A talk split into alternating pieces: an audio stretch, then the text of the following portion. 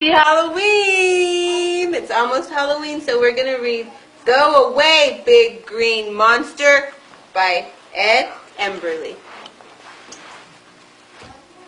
Go away, big green monster by Ed Emberley.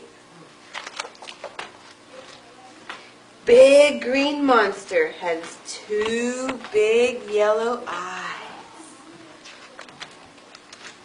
A long bluish green nose, a big red mouth with sharp white teeth, two little squiggly ears, scraggly purple hair,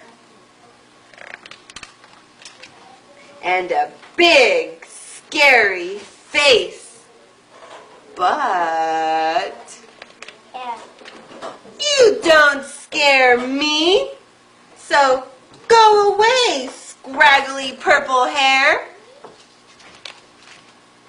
Go away, two little squiggly ears.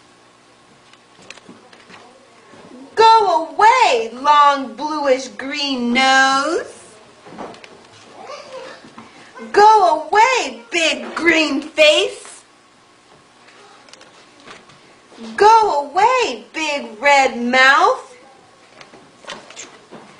Go away, sharp white teeth.